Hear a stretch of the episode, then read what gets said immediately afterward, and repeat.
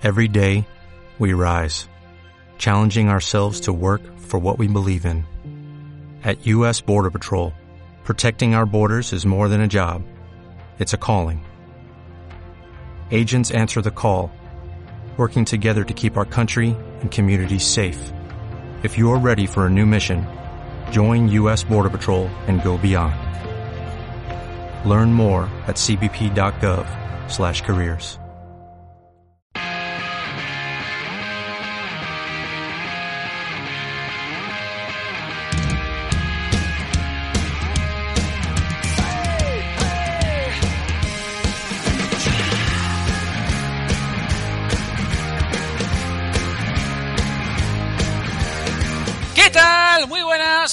bienvenidos al Mayor Semanal, bienvenidos a una nueva cita ineludible con el ciclismo, como cada jueves a las 9 de la noche, subidito el podcast, que lleva nueve ocasiones, nada más y nada menos, tanto en nuestra página web, elmayot.es y también en nuestro canal de iVoox, ya saben que ahí pueden escuchar o descargar el podcast cuando y donde quieran, en una semana muy bonita después de la celebración del Criterium Dauphiné.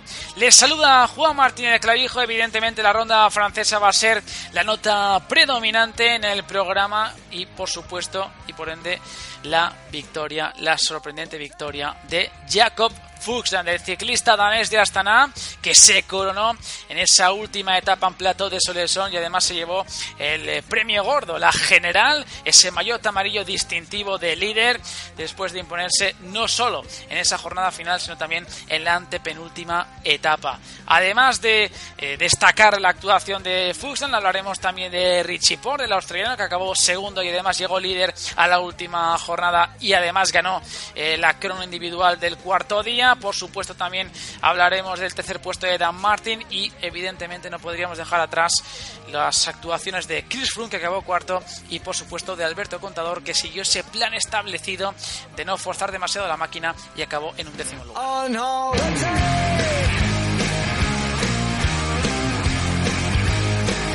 Y fieles a la tradición de este programa semanal, tendremos con nosotros a un protagonista, esta vez a un corredor, a un ciclista que ha pasado unos malos momentos en los últimos meses, que sufrió una aparatosa caída en la vuelta al País Vasco, se lesionó el hombro, reapareció hace poquitos días en mayo en una carrera francesa en el Gran Premio Plumelec, ha disputado Dauphiné y se presentará al Tour de Francia con la firme intención de cumplir el sueño de toda una vida, ganar una etapa en la ronda francesa. Hablamos del asturiano Dani Navarro.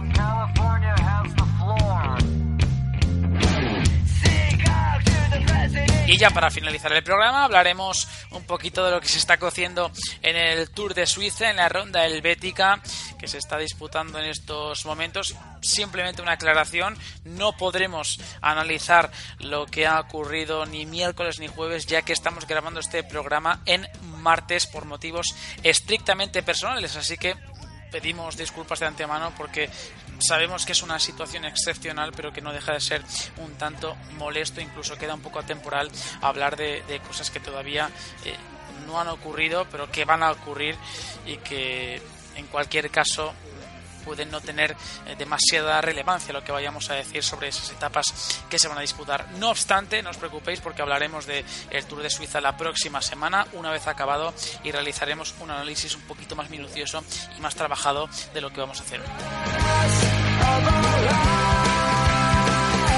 Además, ya saben que nos pueden encontrar en nuestras diferentes redes sociales, en Twitter bajo el nombre de arroba almayot-bajo, también en Facebook, en Instagram, también por supuesto en nuestro canal de iVoox donde tienen la opción de suscribirse para recibir las notificaciones pertinentes cuando subamos algún podcast y por supuesto en nuestra página web www.almayot.es. Presentamos ya a los contertulios, bueno, en este caso al contertulio que va a estar conmigo en este Mayotte semanal.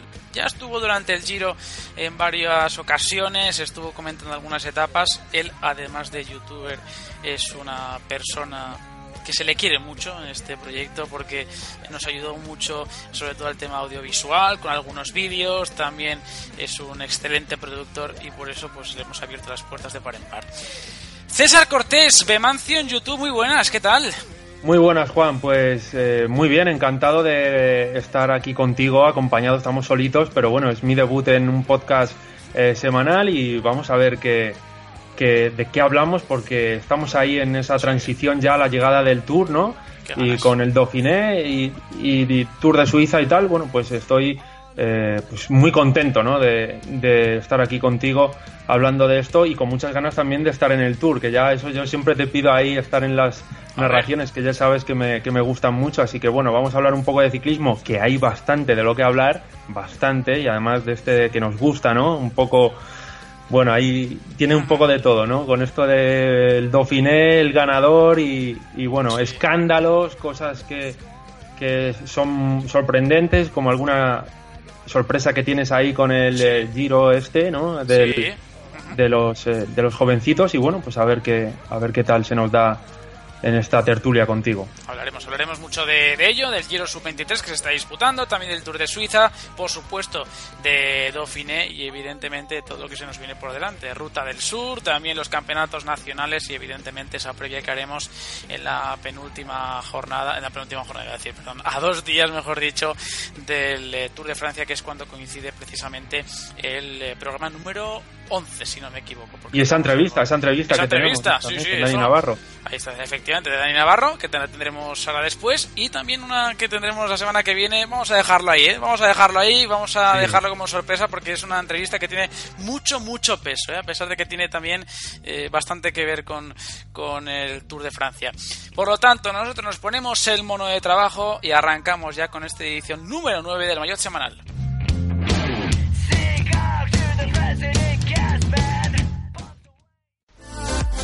Estás escuchando el Mayotte Semanal.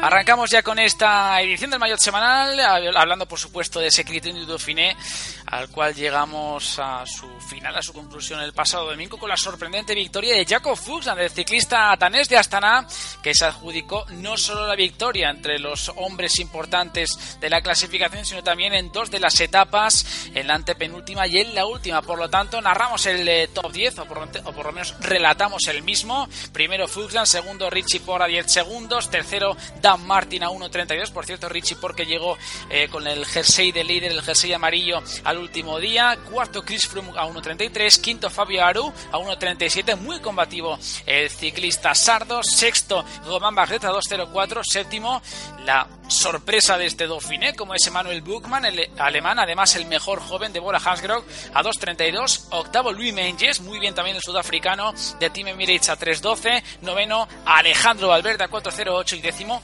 Rafa Valls, el alicantino del Loto Saudal a 4.40. Fuera de este top 10.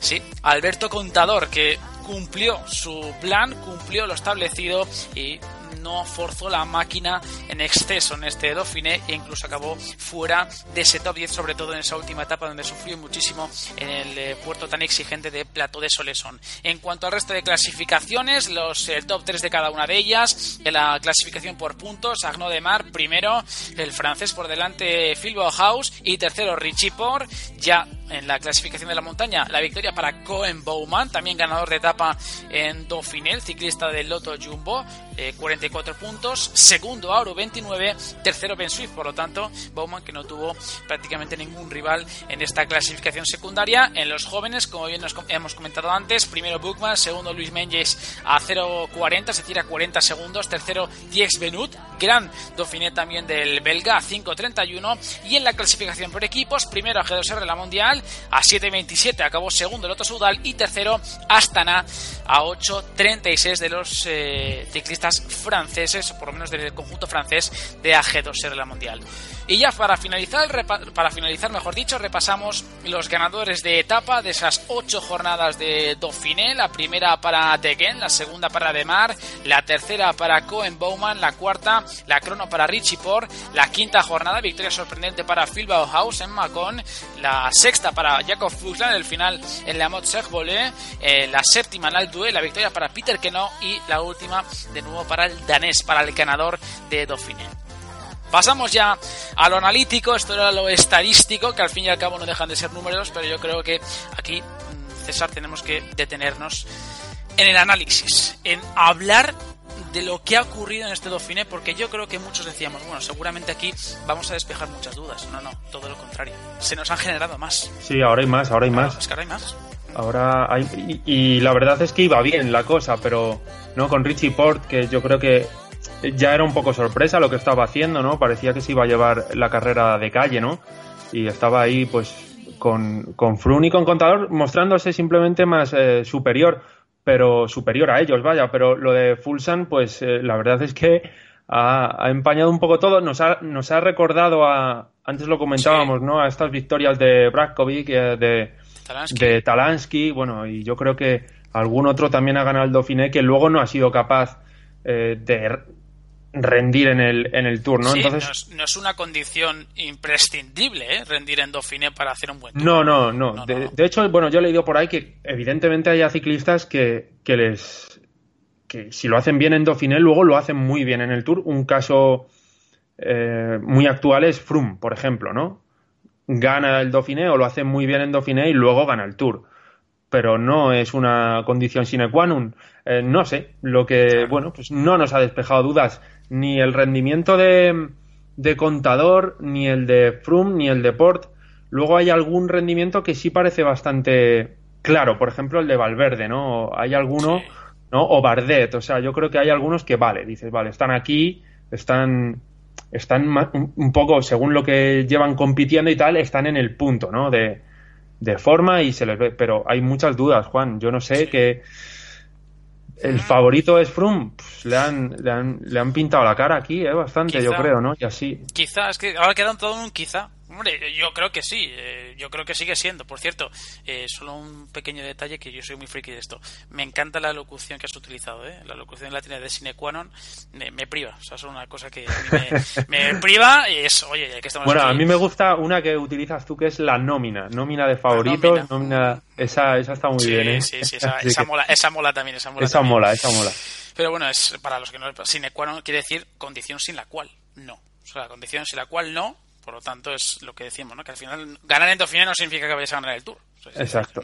ni mucho menos, mm. y, viceversa. Es decir, si no rindes en Dauphiné no significa que no vayas a rendir en el Tour. Pero es un buen termómetro. O sea, es una, es una buena piedra de toque. Ahora, si nos... Mm, bueno, si, nosotros nos eh, ceñimos en la estadística de Froome, para él sí que sería una condición eh, sine qua non. Claro. ¿Por qué? Porque siempre que ha ganado el Tour ha ganado Dauphiné. Exacto, sí, sí, y aquí no, y aquí se ha quedado, es verdad que por un segundo, ¿no? Creo que lo has dicho antes, se ha quedado fuera del podio incluso, ¿no? Sí, se ha quedado no, fuera del podio. No le ha ido muy bien. Es verdad que tiene equipazo, se supone, incluso pues ahí está ese, ese toquecito de, de Peter Kenau ganando en Alpeduez, que parece una cosa, yo cuando lo vi y viendo Alpeduez, bueno, primero ese corto Alpeduez, pero viéndolo así, eh, parecía un poco de vídeo de spinning, de clase de spinning que, que, te ponen en la pantalla al peduez y que encima gane Peter Kenauk es como decir, bueno, pero ¿esto qué es? ¿Sabes? Es un entrenamiento, es un criterium, ¿no? Pero bueno, es un compañero de él y yo creo que Sky va a estar ahí y que Froome va a estar ahí. Y qué bonita. Luego hay cosas más extrañas, pero bueno. Y qué bonita también la, imagen de, Ben Swift y, Peter Kenau eh, abrazándose, son ex compañeros y evidentemente es, lógico ¿no? que se den ese, ese abrazo. Y, y bueno, pues eh, al fin y al cabo esto es deportividad también y vimos aunque no que por fin también se merecía una victoria como esta, ¿no? En una carrera como, como Dauphiné. Y es que hay que va a llegar muy fuerte, independientemente de lo que ocurra o no, va a llegar muy fuerte fuerte porque tiene un equipo para ello. O sea, además están, eh, han conseguido también eh, bifurcar los intereses de cada uno, es decir, eh, han distribuido los corredores entre Dauphiné, Suiza y la Ruta del Sur, donde va a ir, por ejemplo, Sergio Luis Henao, va a estar también Kenny Elizonde. Es más, lo hemos visto hace nada en Twitter, ya he dicho antes que estábamos grabando en martes, pero bueno, esto nos ha permitido también ver y actualizarnos un poco en, cómo está la situación de cada uno de los equipos, pero por ejemplo Sky pues los ha repartido muy bien, ¿no? parece ser que ahora con también estará Pulse eh, estos días y van a tener que ir rodando. También Kwiatkowski lo hizo muy bien junto a Froome en Dauphiné, sobre todo el último día fue espectacular, la verdad. El último día fue espectacular, ¿no?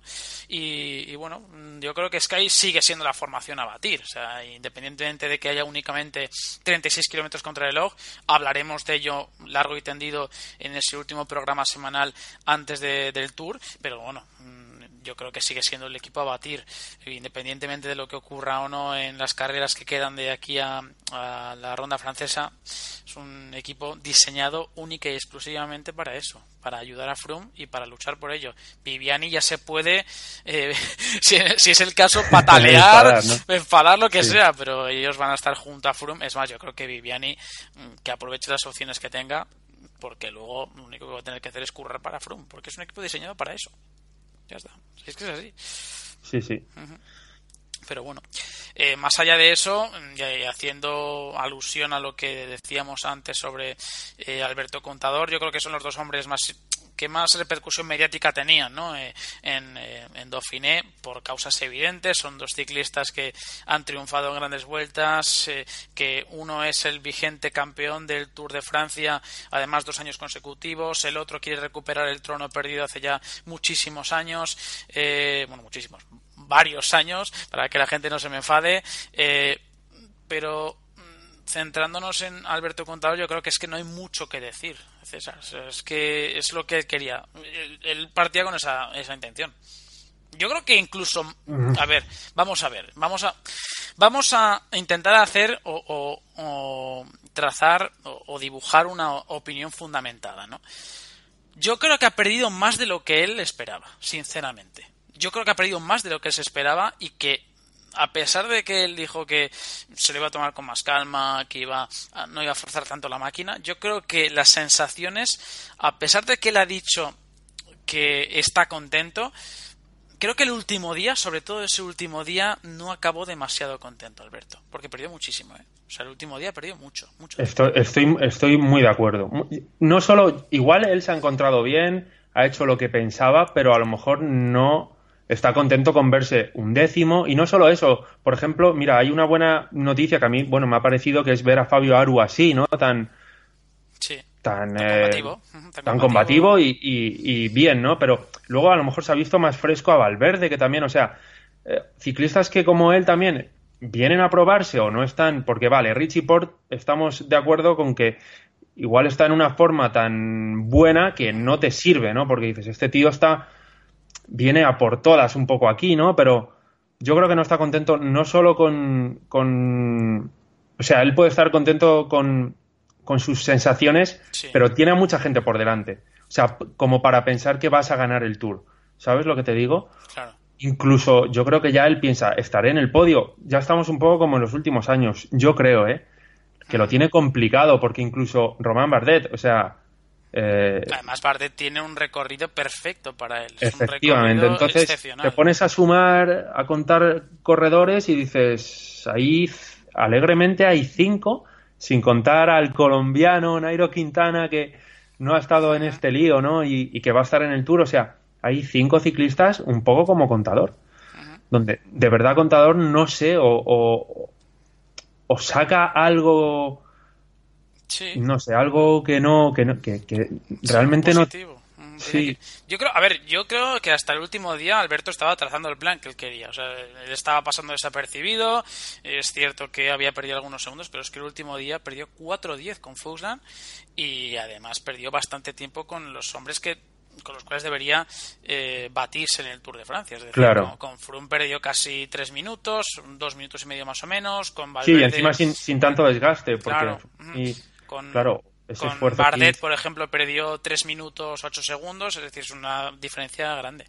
Diferencia bastante grande. es verdad que la crono iba bien, ¿eh? Quiero decir, claro, Oye, se iba viendo que, que, los ciclistas no son máquinas, que pueden tener un mal día y ya está. a Alberto ya le ha pasado alguna vez, que ha tenido algún día malo y, era por un desfallecimiento puro y duro. Y en este caso, pues él dijo, él les dijo que estaba contento en general. Yo creo que con el último día no puede estar contento. No puede estar contento, no, Él dice eso y, bueno, si es yo no entro en si, si es verdad o es mentira, da igual. Pero estamos hablando un poco, ciñéndonos a lo que está, un poco estadísticas y a lo que se ha visto, y es que estés como estés, y aunque tú te hayas regulado y, todo lo que quieras, hay gente también haciendo un poco lo mismo que ha estado delante tuya. Claro. Entonces, es complicado, sí.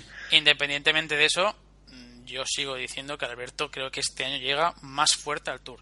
Yo tengo el convencimiento de que Alberto si le acompaña la suerte, puede hacer un muy buen Tour de Francia, porque solo hay 36 kilómetros contra el reloj, porque además tiene muchas etapas para emboscadas, que son la, forma de correr que le gusta a él, y, es un recorrido que se adecua perfectamente. Entonces, eh, además tiene el equipo es distinto. El equipo es eh, distinto. Lleva Mollema, lleva Pantano, lleva Feline, lleva, lleva que también está muy bien eh, para, para tramos en los que tengas que, que, tirar un poquito más en el llano, que sea un buen rodador. Sí, Matías Brandel también lo lleva, creo.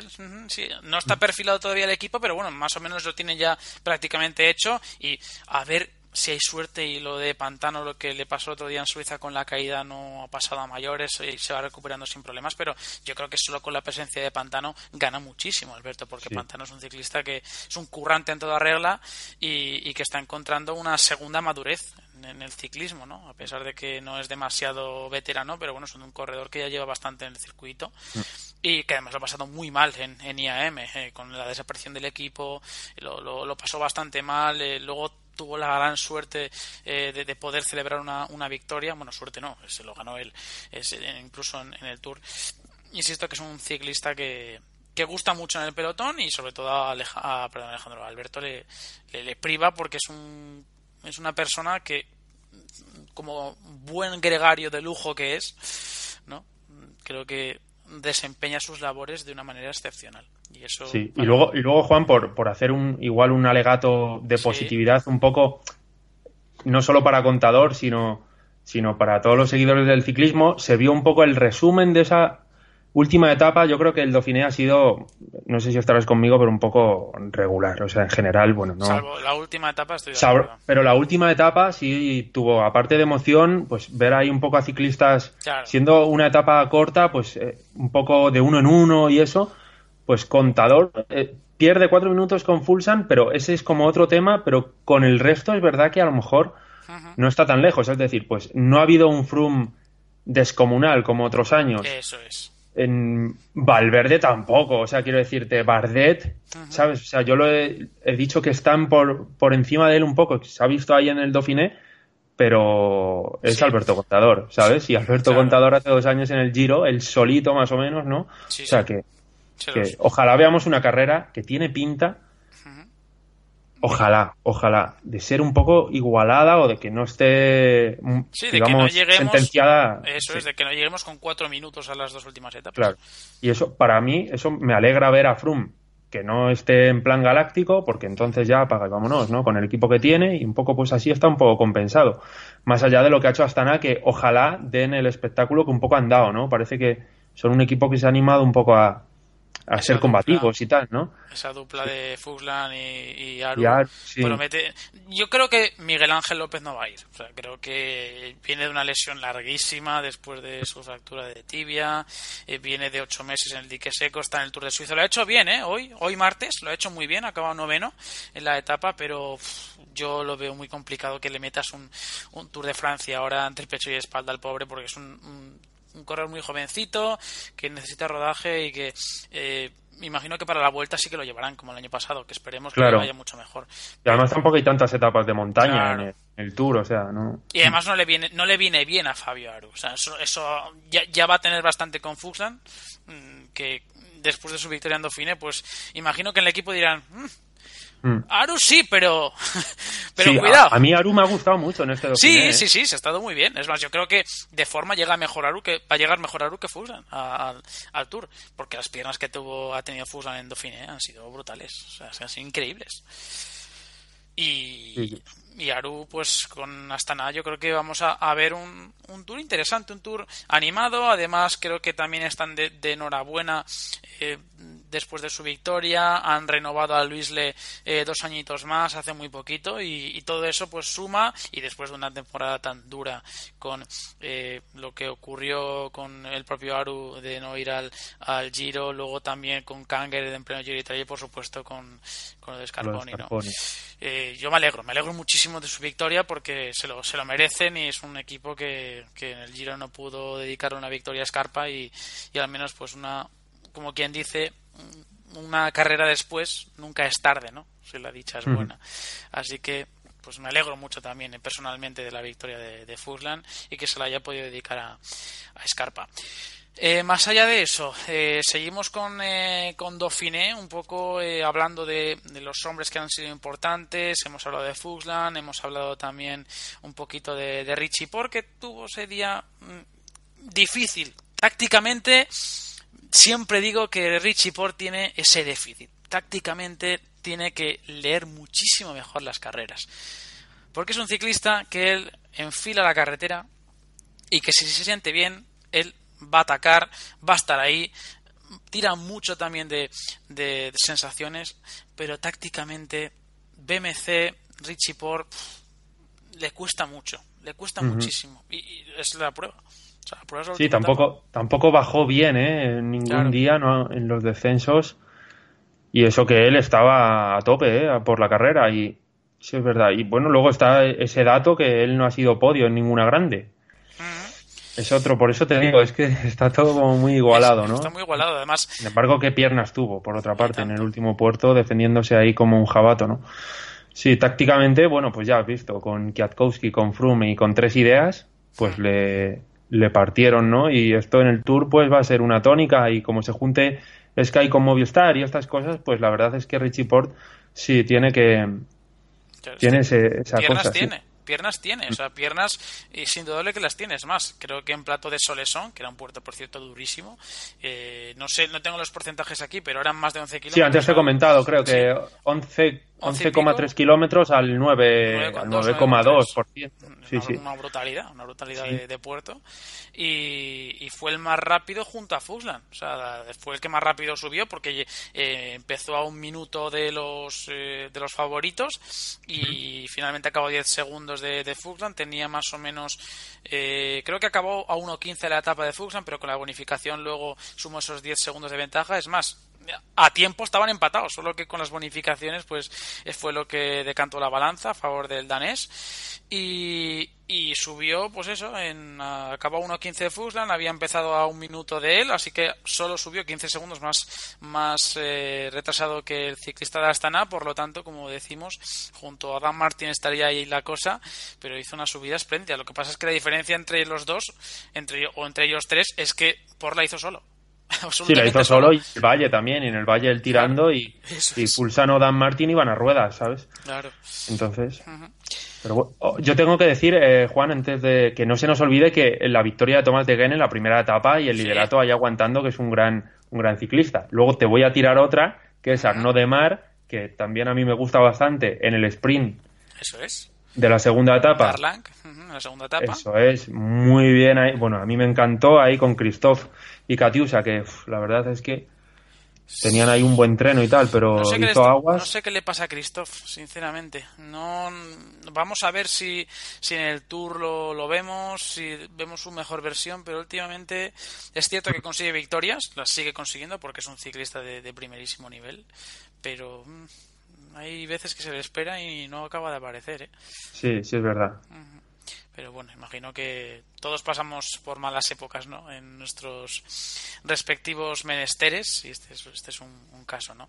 Y como bien comentas, efectivamente, la victoria de, de Agno de Mar, luego también hay que rescatarla de Cohen Bowman, ¿eh? que además viene con, con premio adicional, como ha sido el mayo de la montaña la victoria de, de, Cohen Bowman, el ciclista holandés, y mm, por supuesto la de Phil Bauhaus. Mm, sigue, suma y sigue Sangweb no se cansa de ganar últimamente, porque también ganó sí, estuvo muy estuvo muy activo ahí en el, en el Giro, ahí haciendo top ten en mogollón de, sprints, ¿no? Eh, Bauhaus. y aquí el premio para él, otra, una victoria muy, pues eh, lo mismo, sin, sin treno, sí, mucho prestigio. Y lo que tú dices, Sunweb, al final, yo me, bueno, esta victoria de Dumoulin en el Giro, igual me voy por las ramas un poco, pero pensando, tiene un buen equipo, ¿eh? O sea, Sunweb, Michael Matthews, que por cierto, pues en Suiza, también ganando. Este Bauhaus, bueno, eso por el lado de, de, igual de sprinters y tal, pero bueno, luego Sam Momen, que está también ahí jovencito metido en la montaña, ¿no? Elderman con la caída, pero bueno, al fin y al cabo, y ha firmado Dumoulin tres años con, con Sunweb. Hasta 2022, Así que, fíjate. Sí, tres fichajes más o dos fichajes buenos ahí en montaña para Dumoulin y cuidado, ¿sabes? Con, este luego, también Warren Barguil, que es otro que, debería estar ahí delante. Sí, pero Warren Barguil, ¿qué pasa, Juan? No sé, eso, eso me lo, me lo es que el otro día veo que se queda, el otro día veo que se queda y ahí risas con la cámara. Eso es... No, no, no, deja de ser sorprendente, porque aún estoy esperando al Warren Barguil de, del 2013 cuando ganó dos etapas en la vuelta. Vuelta, sí, sí. Mm, cuando acabó Fino, alto, sí, no sé. Con muy buena pinta, sí. De por aquel entonces tenía 21 añitos y con 21 añitos eh, conseguía dos victorias en la vuelta. No sé, no sé qué pasa con él.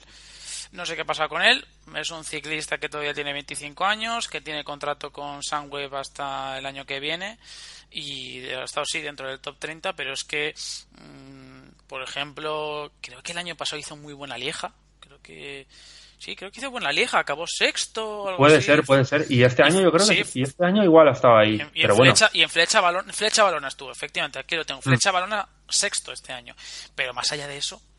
Pero más allá de además esas las gana Valverde, o sea. Claro, es que, es que esas son. O sea, flecha balona las gana Valverde, todo. Claro.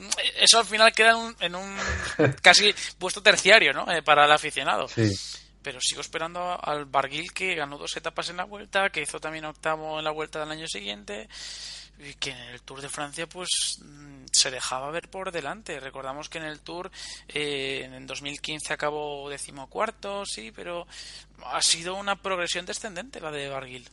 Sí, y, eso es una cosa que, no verás hacer a contador, ¿eh? Y ah, esto, es, esto es positivo. Contador, vamos, si ves que se queda y tal, no va a sonreír a la cámara diciendo, bueno, pues nada, aquí estamos. Eso no lo va a hacer. Pero bueno, también Contador puede decir, bueno, veis, veis, veis, y hay chavales también que están un poco... claro. Están con el freno, ¿sabes? Están con el freno, sí, sí, eso es. Pero bueno, más allá de eso, eh, hemos comentado también Daru. Eh, simplemente dos detalles más. El primero, eh, si te parece bien, lo centramos en, en Bardet, en cómo, y ya para acabar, eh, en Bardet, y luego hablamos un poquito también del otro Soudal, ahí con Rafa Valls y con Benot, que lo han hecho también muy bien. A G2R también lo ha hecho muy bien con la Tour, y como decimos con, con Bardet. Y bueno, más allá de eso, creo que no hay mucho más que comentar de, de Dauphiné porque luego ya haremos la pertinente eh, el pertinente repaso previo del Tour de Francia, donde hablaremos largo y tendido de todo esto.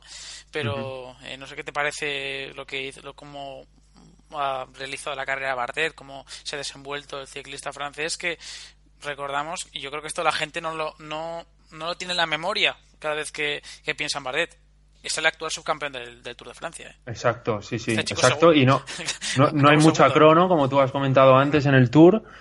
Y en la etapa con final en Alpe d'Huez, pues sacó a los favoritos, no sé si un minuto, pero bueno, algo así, ¿no? A, sus, a sus rivales más directos.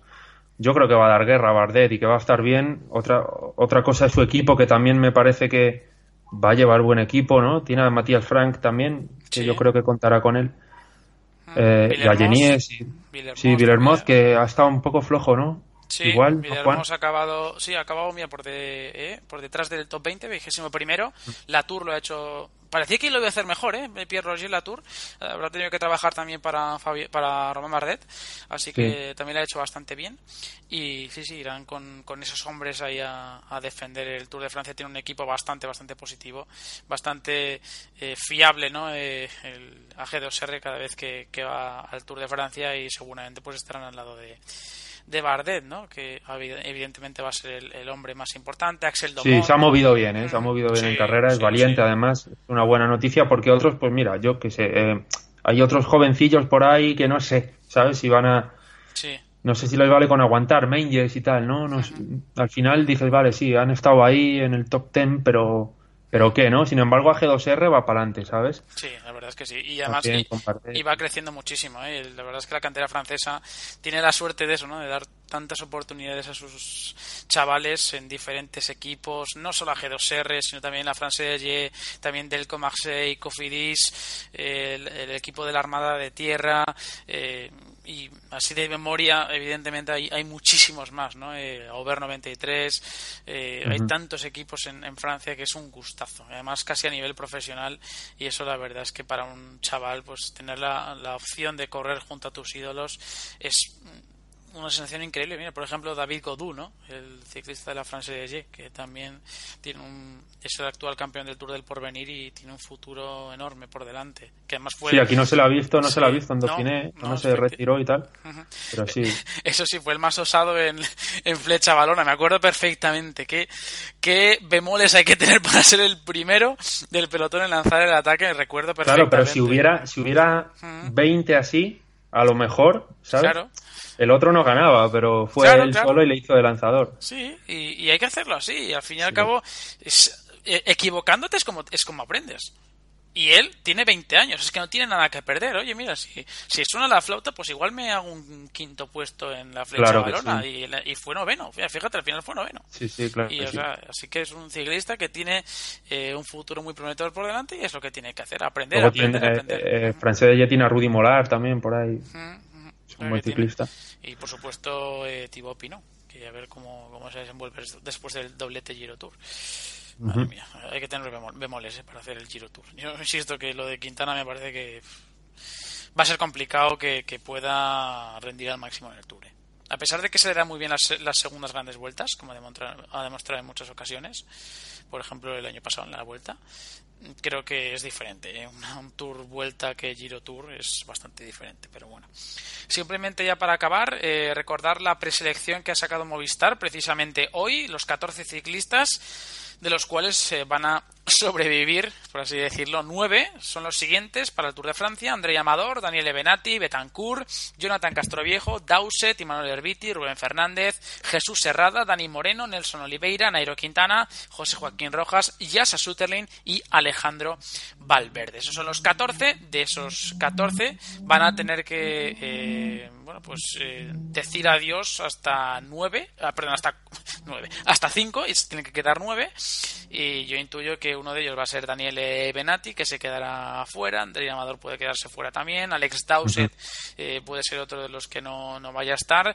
Y ya luego pues habría que ver, ¿no? Si va José Joaquín que viene a hacer el Giro, Sutherland también puede ser que se quede fuera, a ver si le dan la oportunidad a Rubén de correr el Tour.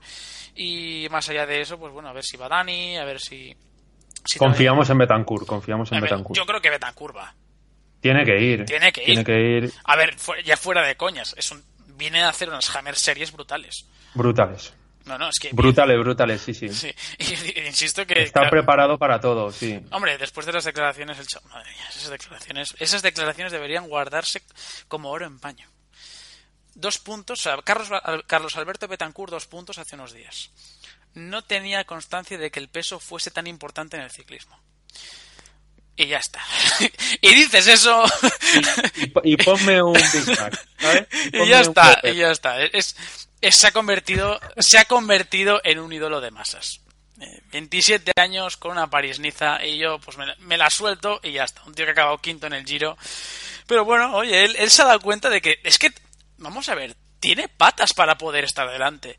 O sea, tiene piernas para poder estar delante. Esto, esto no, es, no es algo casual, es un ciclista que tiene condiciones para poder ser un gregario muy bueno, incluso también para poder luchar por victorias, y, y lo ha demostrado. Pero bueno, eh, Ha sido, ha sido el mejor joven de un Giro. sí, por- claro, claro, por eso lo digo. Yo creo que si el Tour, eh, este, eh, bueno, ya nada, ¿no? Porque Claro, si el Tour se disputase en enero, hombre, con esa grasa y tal, ¿sabes? O sea, claro. O con ese, con ese, sí, pues lo- él lo ha dicho, no sabía que el peso era tan importante, pues corramos el 31 de diciembre, ¿sabes? claro. Con todo, eh, claro, el, el- en Año Nuevo ganaría cualquier no carrera. ganaría cualquiera, ¿no? Pero ya fuera, fuera, fuera de bromas, insisto que, que es un ciclista que tiene condiciones para, para ser muy hombre importante. tiene que ir, tiene que ir al Tour, seguro, vaya. O sea, poco que lo cuiden un poco, tira para allá, ¿sabes? es, una, cuestión de, cuidarse, efectivamente. Si es que el año pasado eh, ganó la segunda etapa de la Vuelta a Asturias, también ganó en Castilla y León, y él estaba pasado de peso en esos, en esos meses. Y te has dado cuenta que este año que se ha cuidado mucho más, que tiene un, un perfil o una fisonomía más adecuada a las características que debería tener, pues está rindiendo como tiene que rendir. A pesar de que, mm, a pesar de que no, no haga grandes resultados, pero es un chaval que ha estado en el Tour de Suiza, que, bueno, pues está ahí intentando estar con los mejores. Hoy, por ejemplo, no ha estado dentro del top 20 ni mucho menos, pero bueno, seguramente habrá trabajado también para, para Max Soulet. Luego también las Hammer Series lo hizo de una manera fantástica, es más, ganó la, la eh, Hammer, ¿cómo era? Hammer Hill, Hammer... Eh, Hammer Chase. Hammer, no, no, Hammer Chase no, eh, la primera, la primera, la de las colinas. Ah, no, bueno, sí, la, de, las, colinas. ¿vale? la Hammer, creo que Hammer, Chase es eh, la tercera, y luego Hammer Sprint, la de montaña. Hammer Sprint, no sé si es la Hammer Hill o no sé cómo. O Hammer Climb. O Hammer Climb, Hammer Climb, efectivamente, Hammer, Hammer Climb, efectivamente. Y evidentemente, pues insisto que es un ciclista que tiene condiciones para ello. A pesar de que las primeras, la primera parte de la temporada fue bastante desastrosa para él, porque no hizo más que acumular eh, eh, eh, abandonos, ya en la segunda parte lo está haciendo pues bastante bien para, para lo que nos tiene acostumbrados en los últimos años. Así que Betancourt yo creo que va a estar en el Tour. Mira, me ha salido un pareado. Eh, así como que no quiere la cosa. Bueno, pues eh, si no tiene nada más que añadir César, ya damos por concluida esta primera parte del eh, programa. César. Nada, pues eh, bien, todo. Eh, todo bien, todo Igual, sí, igual íbamos a hablar algo de Suiza o algo, pero ahora hablaremos, hablaremos, hablaremos. Ahora, eso es. Porque antes de hablar de Suiza, hay que hablar con un hombre que eh, es cierto que las caídas le han pasado factura estos últimos años. La última, la vuelta al País Vasco, bueno, la última no, porque Dauphiné creo que también se fue al suelo, pero la, la la del País Vasco, le ha dejado un hombro dolorido, incluso va a tener que, operarse, pero él sigue soñando con ganar una etapa en una carrera en la cual ya ha estado en un total de siete ocasiones y va a estar la octava vez en el Tour de Francia. Hablamos, como hemos dicho antes, de Dani Navarro. Escuchamos sus palabras porque insisto que no tienen desperdicio. Un poco de música y volvemos.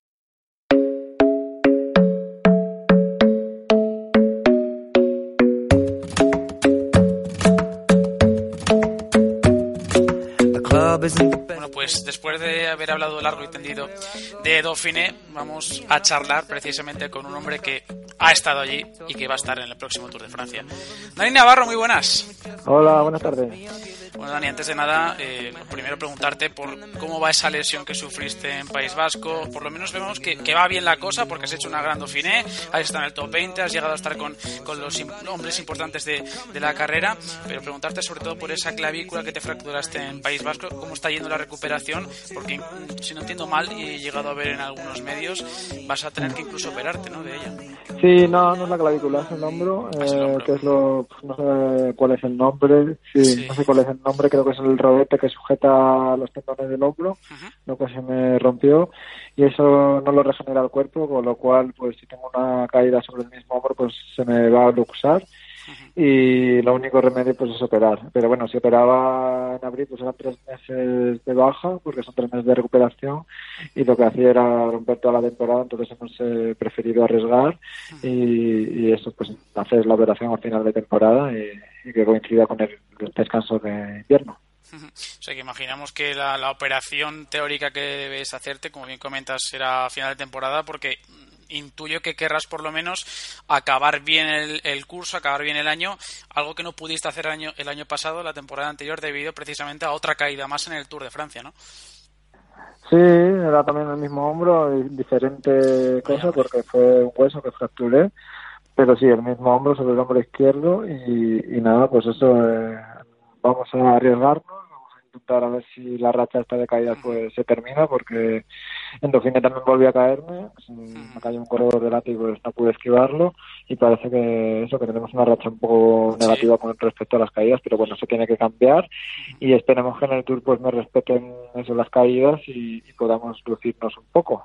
Sí además eh, insisto que Eh, ha sido un hombre que ha tenido muy mala suerte con las caídas, pero que normalmente has estado muy fuerte en el Tour. Es más, en el, me remito a hechos pasados, a hechos muy recientes, como es el Tour del año pasado, donde te metiste en muchísimas fugas, tuviste esa mala suerte de caerte en la decimonovena etapa, incluso te iban a dar, eh, o estabas entre los nominados a conseguir el premio de hombre más combativo del pasado Tour de Francia, pero como bien has comentado en una entrevista reciente a Radio Marca Asturias, este año también llegas muy fuerte, ¿no? Parece ser que, que la cosa va bien y que va evolucionando como tal, ¿no? Sí, el año pasado pues creo que la última semana del Tour se me hizo un poco larga, entonces la preparación que llevo este año es un poco encaminada, pues eso, aguantar un poco más el Tour de Francia entero, porque sabemos que el Tour de Francia son 21 días, es muy largo, y la preparación la llevo un poco más corta que el año pasado, un poco más, porque bueno, estoy en buen nivel, pero el año pasado casi hago entre los 10 primeros en Dauphiné y estaba un poco mejor. Entonces, este año hemos apostado por, el Tour y, bueno, pues ahora estoy en Sierra Nevada descansando unos días y, a ver si nos ponemos a punto ya al 100% para comenzar el Tour de Francia que empieza ya en nada. Eso te iba a decir, que estás en Sierra Nevada, vas a estar casi más de dos semanas incluso ahí en, en el sur de España. Es casi un ritual, ¿no? Para, para ti, ¿no? Estar ahí en Sierra Nevada, estar con, también con, con, gente que conoces y una concentración en altura que es vital para un Tour de Francia que además tiene un recorrido peculiar, ¿no? Con muy poca crono, con eh, mucho terreno para emboscadas. Hay etapas que se adecuan perfectamente a tus características, ¿no? Sí, la verdad es que sí, eh, como tú comentabas, la nevada es algo que llevo haciendo todos estos años, es algo que me, es una concentración, concentraciones que en altitud que me vienen muy bien, les tengo bien cogida la medida y, y que me pues, espero que me vengan bien de cara a este tour y yo creo que sí, porque todos estos años pues me ha venido bien. En cuanto al Tour de Francia, como tú dices, pues eh, es un tour como, como casi todos, ¿no? Tiene sus etapas difíciles en llano pues, y tiene sus etapas de montaña como todos los años y en las que debo intentar ser protagonista, porque vamos a el objetivo va a ser como el año pasado intentar ganar una etapa y yo creo que este año con llegando un poco, espero un poco mejor y con la experiencia que tengo del año pasado, pues espero poder ubicar una de esas escapadas y poder ganar una etapa que, es lo que más quiero desde que era, desde que era niño. Sí, porque además tú ya tienes una victoria en una grande como es la Vuelta, pero evidentemente ganar el Tour de Francia es otra cosa, es algo diferente, es, la carrera por antonomasia ¿no? del calendario ciclista y qué mejor manera que ganar también celebrando tu cumpleaños, ¿no? Porque tú cumples años en pleno Tour de Francia, el 18 de julio, eh, que coincide con la decimosexta etapa, que es una etapa bastante quebrada y en Romans-sur-Isère, eh, pero qué mejor manera de cumplir los años que celebrándolo con una victoria en el Tour, ¿no? ¿Por qué no? Sí, la verdad es que no estaría mal. La verdad es que todavía, si yo la verdad no sé, no he mirado de qué, cómo, coincidía esa etapa el día de mi cumpleaños. Sí. si dices tú que es dura, pues por supuesto que se intentará. Pero bueno, ya sea ese día otro día, lo que tú dices, ganar el Tour es el Tour. El Tour de Francia es la mejor carrera del mundo. Eh, la que todo el mundo quiere correr, la que todo el mundo quiere participar y sobre todo la que todo el mundo quiere ganar. Entonces, todo el mundo se prepara al 100% en el Tour de Francia y, y es muy difícil, pero bueno, estamos ahí y porque no, nunca se sabe a ver si es este el año que, se puede conseguir. Sí, por eso te digo, porque además tú eres un hombre tour, es decir, tú eres un, ciclista que al que le gusta muchísimo el tour, llevas ya eh, eh, siete participaciones y esta creo que es la octava, si no me equivoco, que vas a participar en el Tour. Fuiste noveno en 2013, que ha sido tu mejor clasificación general, pero insisto que mm, estamos muy habituados a verte por delante, por lo menos en alguna fuga. Imagino que el equipo también tendrá esa bifurcación durante el Tour, ¿no? durante la, carrera francesa, entre tus oportunidades, las que te puedan dar a ti y las que tenga Nasser, ¿no? porque el año pasado se lo perdió él tras la caída en los nacionales y este año intuyo que el equipo irá primero contigo también en las montañas, pero cuando la, carrera se ponga llana, cuando la carrera se ponga veloz, intuyo que Buani será el hombre a tener en cuenta, ¿no? Sí, por supuesto. Cofidis, pues creo que hace muchísimos años que no, que no gana ninguna etapa en el Tour de Francia. Y bueno, es un equipo francés. El Tour de Francia para Cofidis es el, objetivo número uno de toda la temporada y tanto Nacer, que tiene muchas posibilidades porque todos conocemos que es un sprinter de lo mejor del mundo, como yo en la montaña pues vamos a intentar por todos los medios pues conseguir la victoria que tanto que tanto desea Cofidis, ¿no? Porque como le digo creo que el último año que consiguió ganar fue en el 2007 2008 y se han acertado muchos años, ¿no? Para Cofidis sin ganar en el Tour y, vamos a intentarlo, ¿no? Ojalá pues eso que, que tengamos suerte que que por lo menos lo intentemos y pues, a ver si podemos ganar. ¿Lo tenéis eh, perfilado ya el equipo, más o menos? No, todavía no. Eh, sí que se saben varios corredores que sí que van fijos.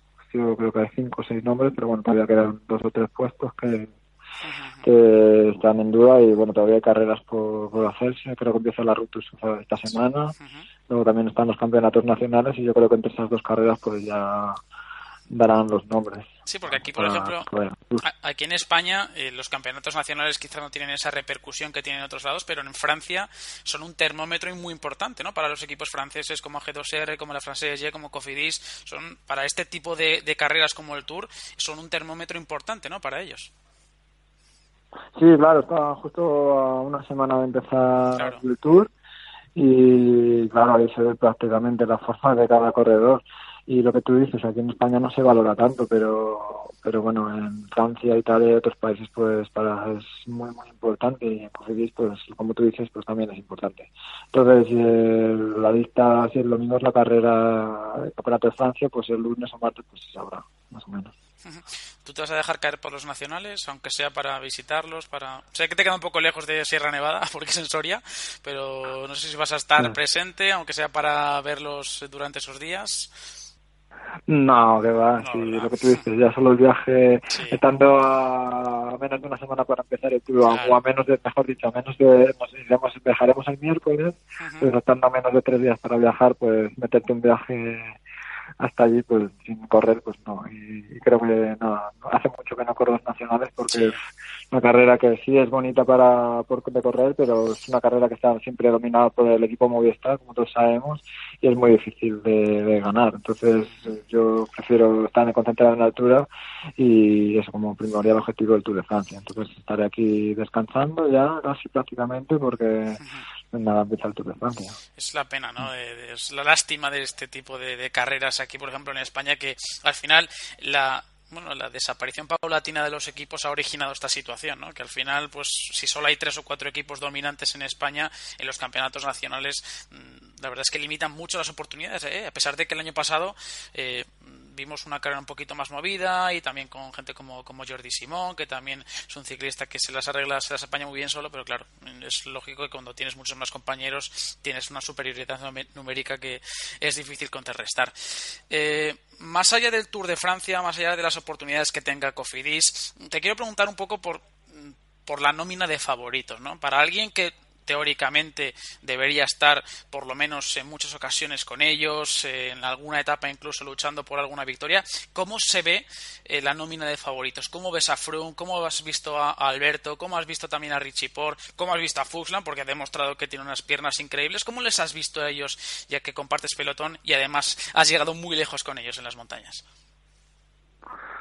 Bueno, pues como tú dices, eh, el corredor más en forma, como tú has dicho, es Fulsa, que es el que ha ganado el lado final y el que ha ganado dos etapas, las dos etapas de montaña, que prácticamente tres. Y, y está muy, muy en forma, pero es que estar muy en forma en estas fechas, pues tampoco yo no lo veo muy, no sé si podrá aguantar durante tres semanas en una carrera como el Tour de Francia. Entonces, y para mí los rivales son, bueno, los favoritos son los de siempre, ¿no? From, que seguro que está un 80%, que todavía no estará 100%. Alberto, como hemos visto, pues lo mismo, se ha dejado ir en varias etapas.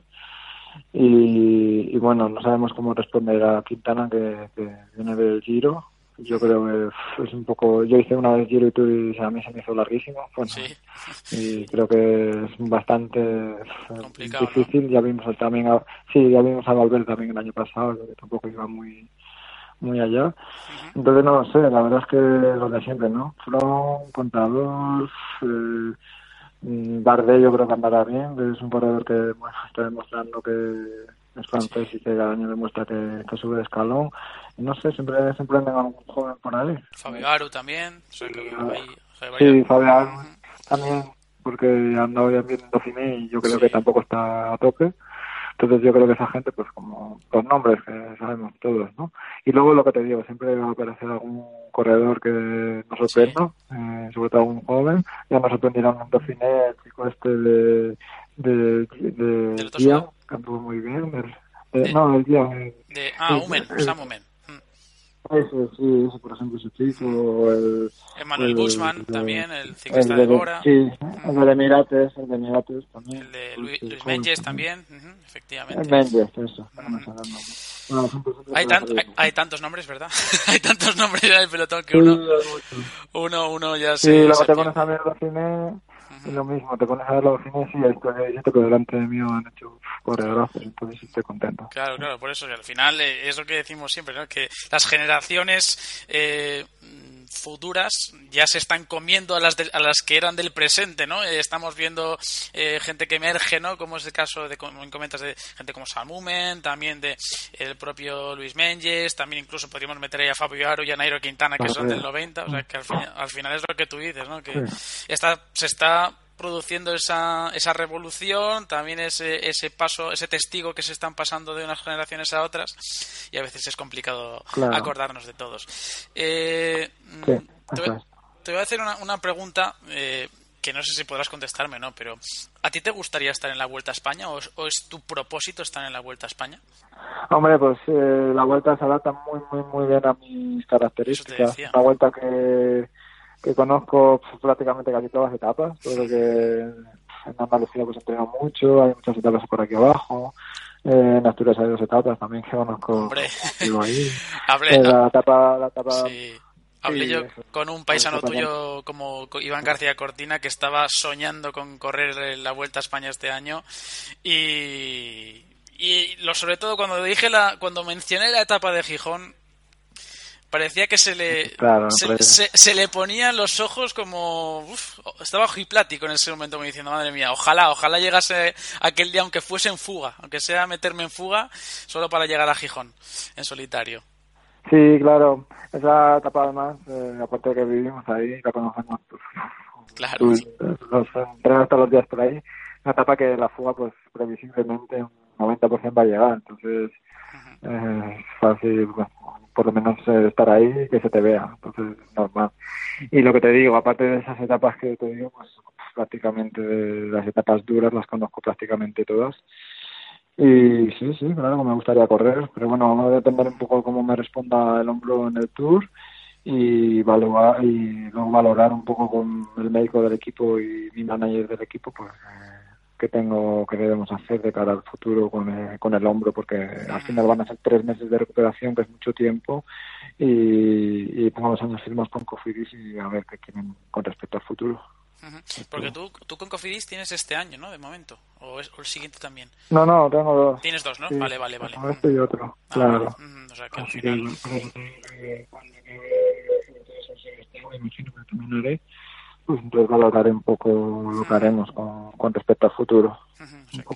mientras tanto, al menos tienes un futuro asegurado, ¿no? Eh, como, como quien dice, y, y tienes claras las ideas de futuro, que eso en un periodo tan corto como, como este dentro del ciclismo, pues es de agradecer y no tener que preocuparte por esas cosas, pues también el cuerpo lo nota, ¿no? Ya sé que eso se, se agradece muchísimo. Eh, eso te iba a comentar. Sobre todo mentalmente también. Sí, eso, exactamente. El, cuerpo, el cuerpo, tanto físico como mentalmente, lo nota muchísimo porque no tienes que estar agobiado por saber dónde voy a estar en el futuro. Y a día de hoy, tal y como está el ciclismo español, creo que tener un contrato profesional es algo que hay que, hay que valorar en su justa medida porque, porque es como tal, porque es muy complicado, porque la situación es decadente, es bastante precaria y a pesar de tener una jornada increíble de ciclistas, eh, les está costando mucho conseguir un contrato, un contrato profesional y es así, es así, es una, es una lástima, pero hay que afrontar esta situación. Pues sí, somos unos privilegiados los que estamos aquí y lo que tú dices, tanto pasar a la profesional como luego mantenerse es muy difícil. Entonces, Sí, ya llevo 13 años y la verdad es que soy un privilegiado y no me puedo quejar, la verdad. No, te puedes quejar, pero también te lo has ganado tú. Es decir, nadie te lo ha regalado tampoco. Eso, eso hay que también decirlo, ¿eh? También hay que, hay que recalcarlo, que las cosas no llegan por ciencia infusa. Eh, hay, que, hay que pelearlo mucho. y tú, con 33 años, eh, has estado muchos, muchas veces ahí arriba, has ganado etapa en la vuelta, has hecho mucho Tour de Francia y además has estado siempre siendo muy combativo. Eh, te quería preguntar eh, sobre. Te he preguntado por la vuelta mm, y te voy a preguntar aún más allá, aunque sé que me vas a casi contestar lo mismo, que dependerá todo de cómo responda el hombro, pero por sensaciones, por, por querencias, ¿te gustaría estar en el mundial? Ya, eso sí que lo veo un poco ya más lejos. eso es difícil, ¿no? Porque operarme sí que me tengo que operar sí o sí. Y si me opero en octubre, noviembre, octubre casi final, o sea, mediados de octubre, que creo que es el mundial, me iría casi a enero, casi empezando la temporada sin entrenar. Y, yo soy un corredor que me gusta empezar muy fuerte el año.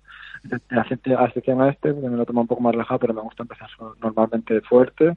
Y ya se me iría un poco el, eso, de empezar bien el año. Eh, se me trastocaría un poco los planes de cara al futuro.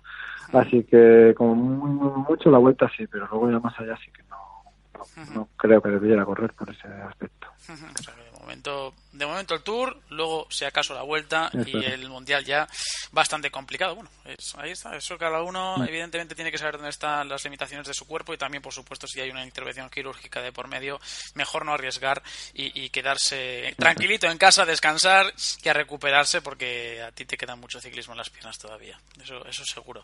Porque, porque te queda mucho, ¿no? Esperamos, por favor. Bueno, de momento dos años. Y a ver, de momento. De momento dos, ¿no? Me gustaría estar un, estar un poco más, pero bueno, esto ya lo que dices tú está difícil y, y bueno, ya veremos. De momento tenemos hasta el año que viene y luego sí que me gustaría seguir otro año seguro y luego ya veríamos. Al menos intención, por lo menos por tu parte hay, ¿no? Que eso es, es importante. Sí, eso, eso, tengo este y el otro. Y sí que me gustaría otro, hacer otro seguro.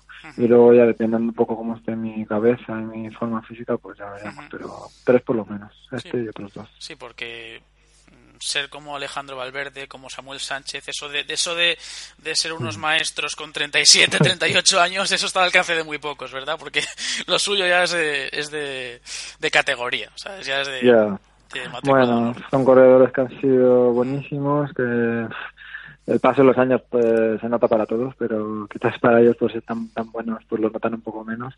Pero claro, no somos no sé cómo ellos ni mucho menos. Entonces tendré eso que ya veremos dentro de un par de años a ver qué pasa. Para que la gente no se me enfade también, eh, contador también, evidentemente, gente como Purito, también Dani, Dani que también es otro ciclista veterano, que también ha estado ahí delante, así que para que no se enfade la gente hay que valorarlos a todos porque hemos tenido a Oscar Freire también, para que la gente tampoco se me enfade, pero que ha habido una jornada increíble, una, una generación espectacular de, ciclistas en España en estos últimos años y solo tenemos que, sacar pecho y, alegrarnos, hombre, de, tener a, ciclistas como estos y que no haya tanta confrontación que al fin y al cabo eso no, no ayuda a nadie. Eh, te, he hablar, te he hablado antes de Dauphiné, antes has hablado un poquito de, Alberto. ¿Has podido hablar algo, algo con él durante Dauphiné? Hemos visto que él se ha dejado caer en muchas etapas. ¿Has llegado a coincidir en alguna de ellas? ¿Has podido hablar con él y te ha dicho, pues al final, mira, he hecho esto, al final he optado por lo que había dicho él, precisamente? Había dicho que iba a dejarse caer, que se lo iba a tomar un poquito más con tranquilidad con respecto a otros años. ¿Has podido compartir algunas palabras con él? Bueno, lo vi compartir así mucho, no tampoco, porque no coincidí mucho con él. Coincidí, por ejemplo, el último día en el aeropuerto con él, sí que me dijo que, que el último día, pues eso, que se dejó ir un poco porque se iba muy rápido y y que está pensando en el Tour de Francia y sin más, tampoco yo creo que lo que ha dicho sí que es cierto, que va a llegar muy bien al Tour y que, y que todo el mundo sabe, o mucha gente sabe que están, estar al 100% en Dauphiné no es muy bueno de cara al Tour de Francia, ¿no? Porque que aún de Dauphiné altura hay casi tres semanas y de y no solo eso, de, de Dauphiné, de que acaba Dauphiné a que acaba el Tour son cinco semanas. Entonces, estar al 100% en Dauphiné pues no es muy bueno y él lo sabe. Entonces yo creo que, que lo está haciendo muy bien y, yo creo que lo va a hacer muy bien el Tour. Para los que se hayan aficionado al ciclismo hace poco, le pregunto por Alberto porque él fue compañero de Alberto Contador hace, hace no muchos años, pero sí que coincidieron y en, el, mismo equipo y oye, pues ahí en Astana pues seguramente eh, guardarán también buenos recuerdos de, esos momentos. Así que, eh, Dani, solo me queda desearte muchísima suerte en tu concentración, pero sobre todo en el Tour de Francia. Que esperamos que desde aquí, desde el Mayotte, te deseamos la mejor de las eh, oportunidades, la mejor de, las actuaciones en el Tour de Francia y esperamos que por fin consigas eso que tanto has perseguido a lo largo de tu carrera profesional, como es una victoria en el Tour de Francia. Pues nada, muchísimas gracias y lo que, seguro que si yo voy bien, pues lo voy a intentar y que vamos a estar ahí seguro. Así que nada, lo que tú dices, que haya suerte con las lesiones, con las caídas, con la salud y, bueno, eso, ya está, sin más, a por todos y intentarlo. Eso eso es lo más importante, la salud, estar contento y sobre todo estar satisfecho con lo que has hecho después de, un gran trabajo como será el tuyo. Así que en, eh, enhorabuena te iba a decir. Eso me lo guardaré para después del tour. Mucha suerte y, de verdad que, seguro que conseguirás tus, tus objetivos, ¿no? como es el, caso de la victoria en el Tour de Francia. Gracias, Dani. Pues muchísimas gracias. A ti. Gracias a vosotros. Un saludo. Chao. Estás escuchando el Mayotte Semanal.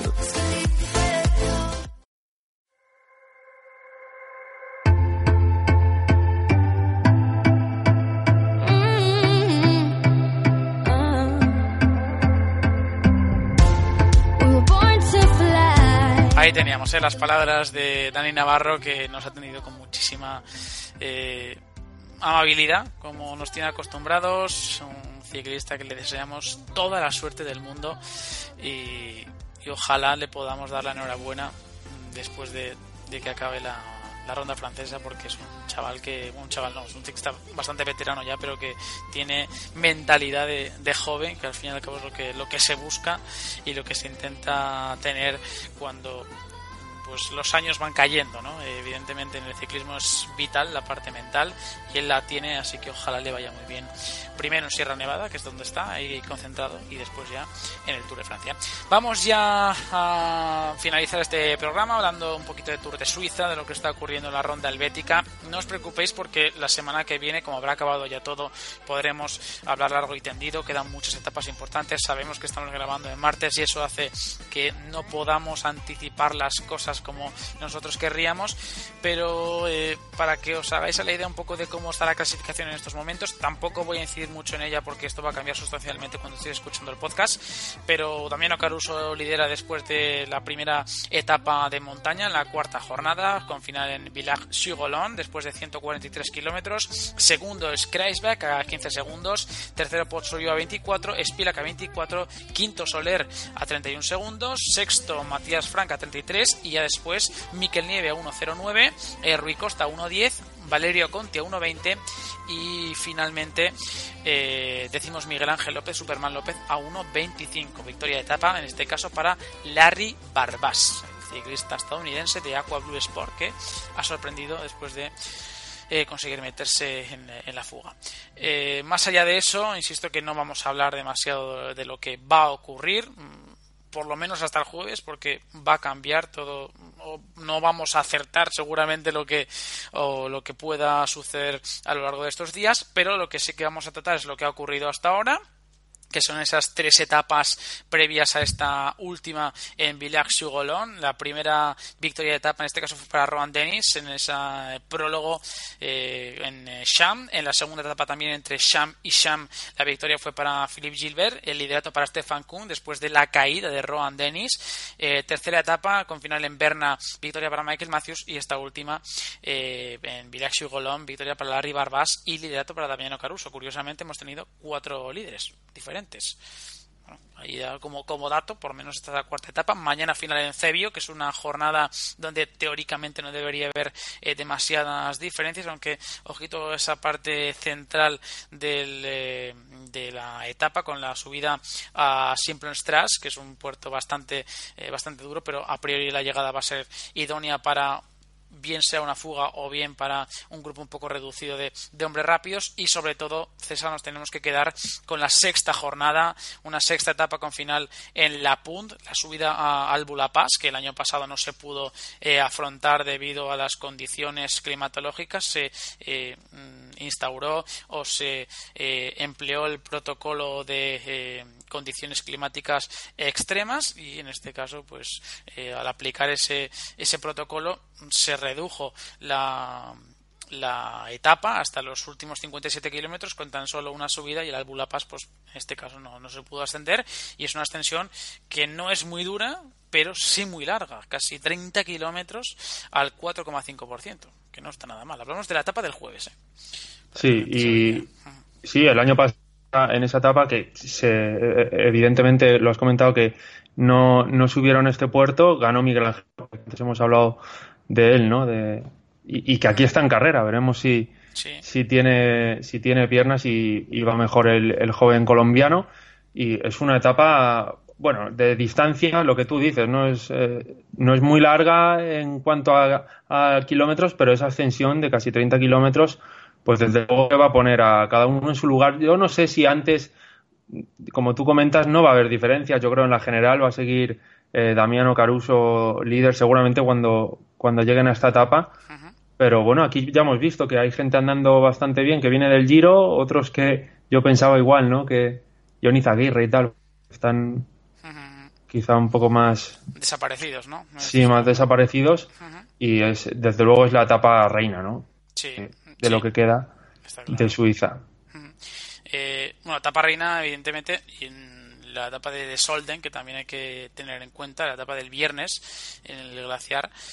Que bueno, pues ahí sí que va a ser interesante. ¿eh? Ahí va también a haber una, una lucha importante. Insistimos que el el mañana miércoles la etapa no es demasiado eh, difícil, como bien ha comentado César, luego también la subida al Bula Pass y por supuesto también a Solden y también no podemos olvidarnos de la novena etapa, de la última jornada con esa crono de casi 30 kilómetros. Eh que también va a ser determinante para eh, dirimir los puestos de, cabeza de la clasificación con una etapa entre Schaffhausen y Schaffhausen, es decir, inicio y salida en la misma localidad y con una cota prácticamente a unos 6 kilómetros del final de la, de la contrarreloj. Así que cuidado porque puede ser interesante la última etapa y crucial para mm, bueno, dibujar el top 10 por lo menos o toda la clasificación en sí de este Tour de Suiza. Y la mm, yo creo que la marca en rojo de todos los corredores estará bien sea el jueves o también el viernes, como digo, en Solden, donde el año pasado se impuso TJ Van Gardner, el ciclista norteamericano, y ahí fue donde de alguna manera empezó a, a consolidarse empezó a, a, a, bueno, a gestarse por así decirlo, el triunfo de Superman López en la general.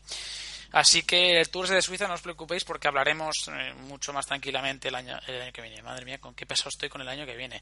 Con la semana que viene, el, eh, que ganas tengo ya que llegue el año que viene, no sé por qué, pero bueno. Eh, la semana que viene, como digo, hablaremos un poquito más, con más tranquilidad, trataremos las etapas porque nos gusta mucho mm, hablar de las cosas o hablar de, de, las carreras una vez acabadas porque te permite hacer un análisis eh, o recabar información de una manera más concreta y más precisa ¿no? así que es un poquito más fácil porque ahora jugar a ser eh, videntes o a ser eh, tarotistas yo creo que echar las cartas ahora mismo no nos ayudaría mucho ¿no?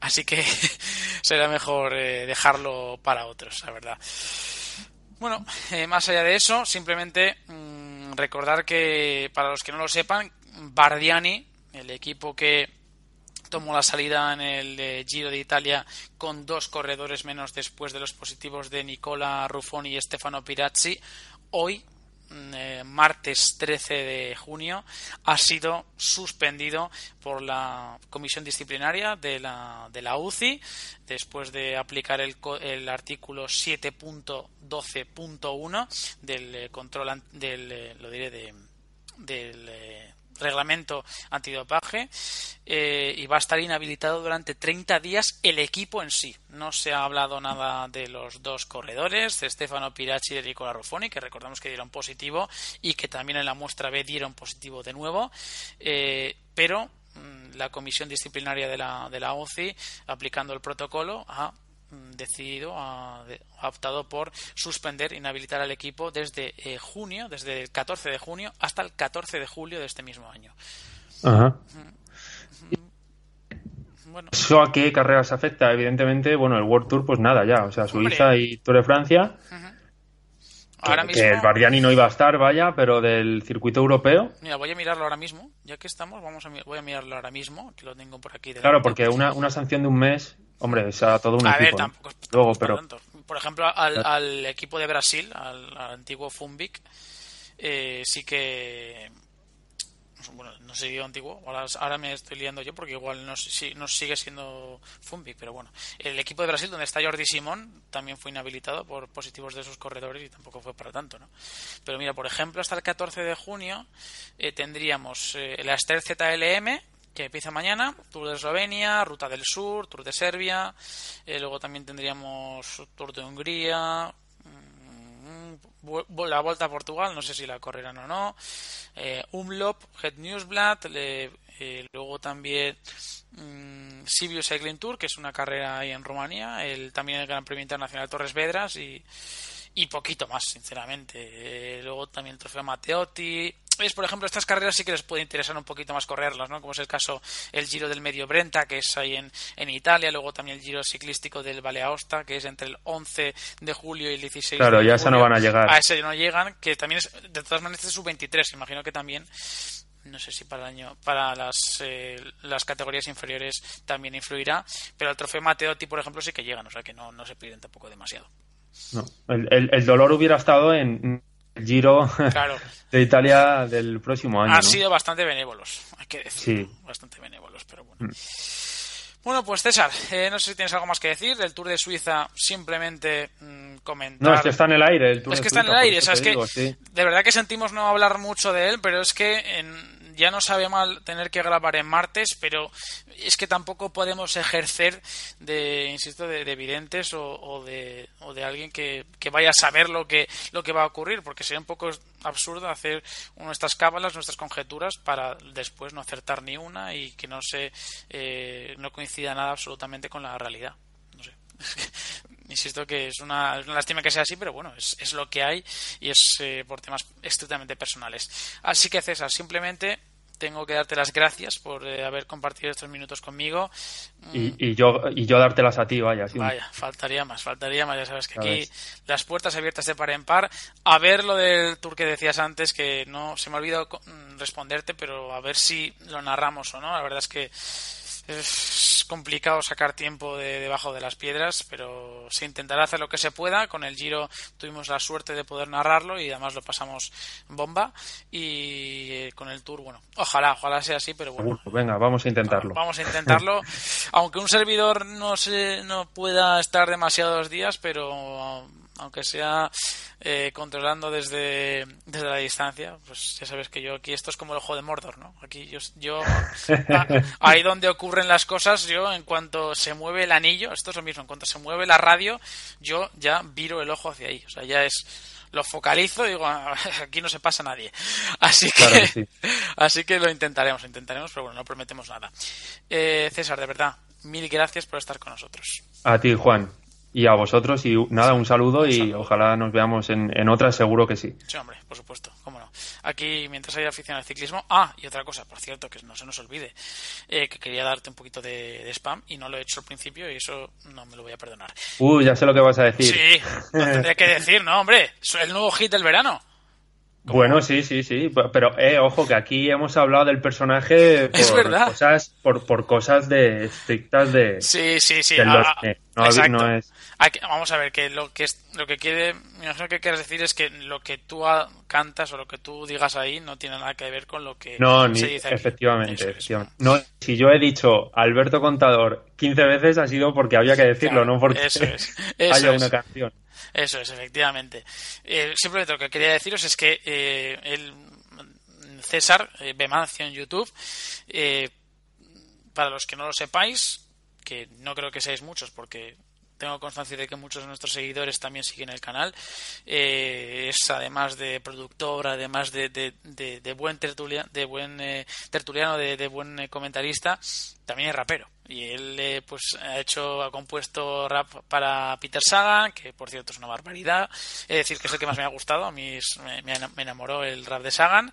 Luego también de Valverde. Y hace muy poquito, estos últimos días, ha Mm, protagonizado o ha, o ha eh, compuesto el rap de Alberto Contador, que está en su, en su eh, lo diré, está, en YouTube, YouTube. Lo dejaremos también eh, puesto en nuestra página web, en el, en el podcast, es decir, en, el texto del podcast para los que queréis escucharlo. Y, bueno, simplemente para que podáis ir hasta allí y, escuchéis el rap, a ver qué os parece. Y como bien comenta él, y se agradece que lo, que lo diga, lo que comenta ahí es una canción, no deja de ser una canción, es, es también una composición suya y no tiene absolutamente nada que ver con lo que se diga o se deje de decir en este programa. Así que no tiene absolutamente nada que ver, ni tampoco, por supuesto, con lo que pueda pensar eh, eh, César de, Alberto Contador. Al fin y al cabo, hay, creo que la vida también hay que tomársela con un poco de humor. Y, no, claro, sí, es una canción. Es una, canción, es una canción que además está... Y además eh, tiene, tiene también, claro, es. una canción que hago yo y tiene, tiene cosas personales, o sea, Claro. ¿no? Personales y también. Le quiero por esto, le odio claro. quiero decir, pero es mi canción y puede hacer cualquiera una canción de él, ¿no? Exacto. Pero sí. Igual que unos cantan para la niña de sus ojos, pues él pues canta para Alberto Contador y te dirá lo que, lo que le venga en gana porque puede. En ese momento, eh, ojo, que la escribí hace un mes, claro. Eso es, exacto. yo le llamaba el alien con mi hermano. Siempre decíamos el alien, que yo creo que era un mote que le poníamos nosotros, ¿eh? yo no, no se lo he escuchado. El alien era el alien por, porque, reconozco, he sido contadorista, ¿no? O sea, sí, me gustaba un montón, ¿no? Claro.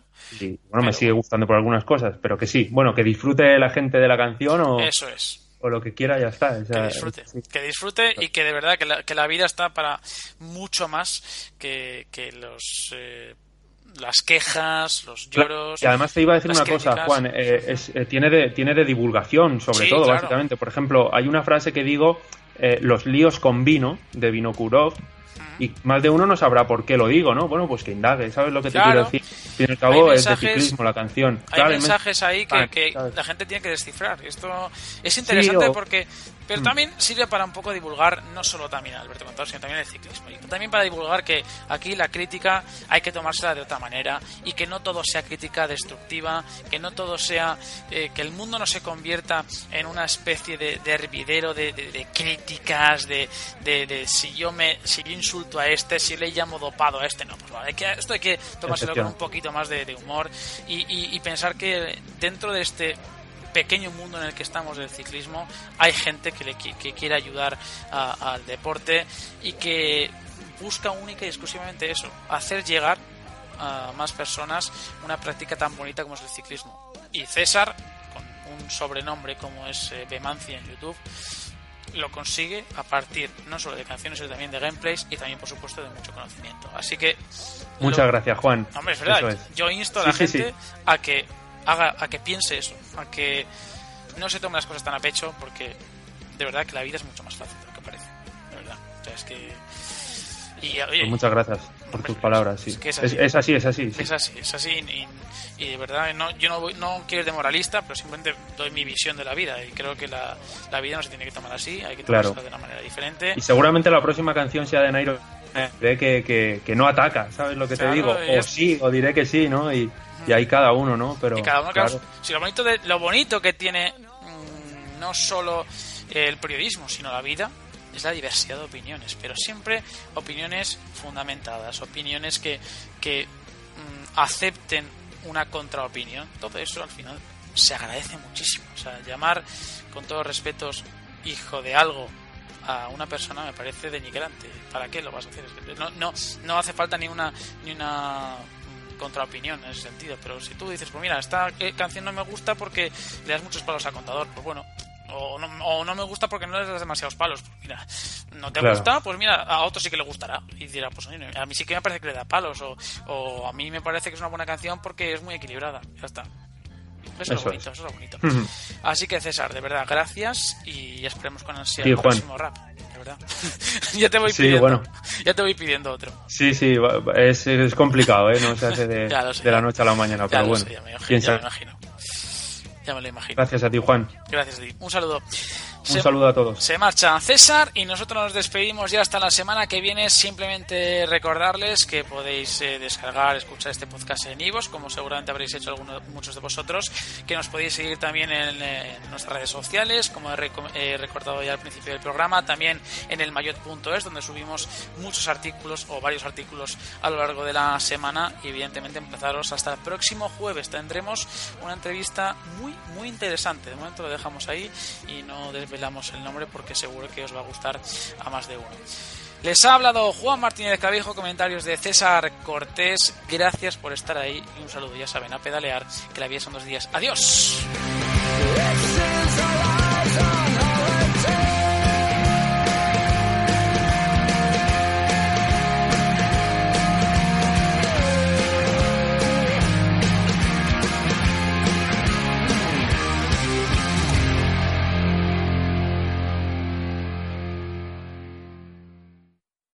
Your passion into a business with Shopify and break sales records with the world's best converting checkout. Let's hear that one more time. The world's best converting checkout. Shopify's legendary checkout makes it easier for customers to shop on your website, across social media, and everywhere in between.